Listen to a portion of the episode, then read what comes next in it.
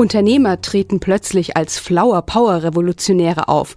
Online-Aktienhandel wird zum amerikanischen Volkssport. Der Buchtipp von Radio KIT Redaktionsleiter Dr. Stefan Fuchs hat es in sich. Er stellt vor One Market Under God, Extreme Capitalism, Market Populism and the End of Economic Democracy von Thomas Frank. Ja, es geht um ein Buch des amerikanischen Historikers Thomas Frank, Titel One Market Under God. Extreme Capitalism und Market Populism.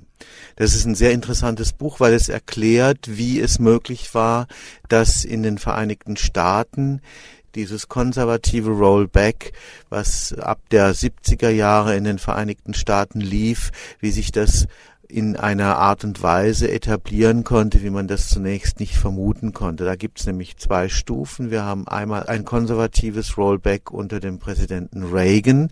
Das ist sehr altväterlich. Da geht es um Familienwerte, da geht es um Patriotismus, da geht es um die Vereinigten Staaten als eine besondere quasi religiöse Mission für die Welt.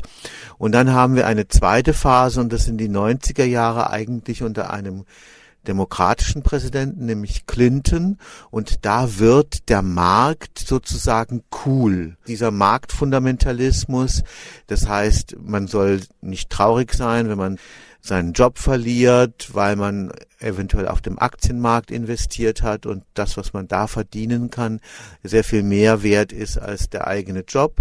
Also diese Art von aus europäischer Perspektive sehr verquerer Einstellung, die wird in den 90ern extrem populär. Die Unternehmer, Bill Gates zum Beispiel, geben sich als die wahren Revolutionäre, als die Außenseiter, die gegen irgendwelche verknöcherten Eliten kämpfen.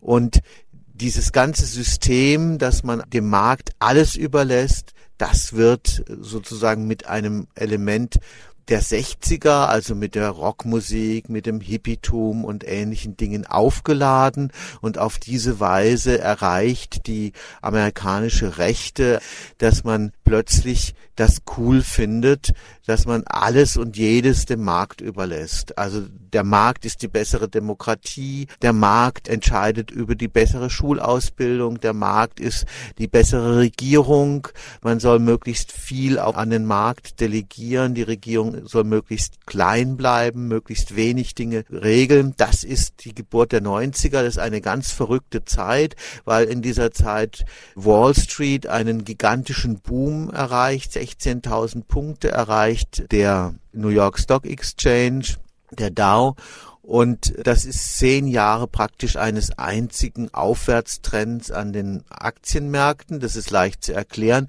weil wenn alle Leute glauben, sie könnten jetzt plötzlich an der Wall Street ihr Geld machen, kommt ein unglaublicher Kapitalstrom, ganz einfache Menschen, die ihre Ersparnisse dort investieren, glauben, sie könnten auf diese Weise ihre Altersvorsorge sehr viel besser sichern als etwa durch die traditionellen Methoden des Ansparens und ähnlichem.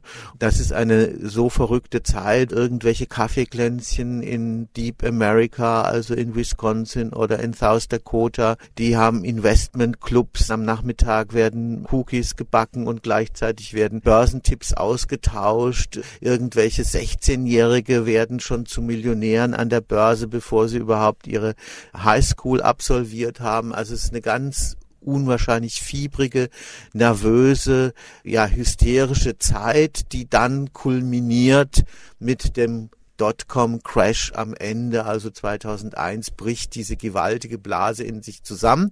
Aber was übrig bleibt, ist immer noch dieser Marktpopulismus. Das heißt, der Markt ist jetzt etwas wahnsinnig Cooles und jeder Versuch zu regulieren, jeder Versuch durch staatliche Eingriffe da, zum Beispiel Umweltgesetzgebung, zum Beispiel die Regelung, die Gewerkschaften anstreben, all das gilt als altväterlich. Das wahre Coole ist der völlig entfesselte Kapitalismus.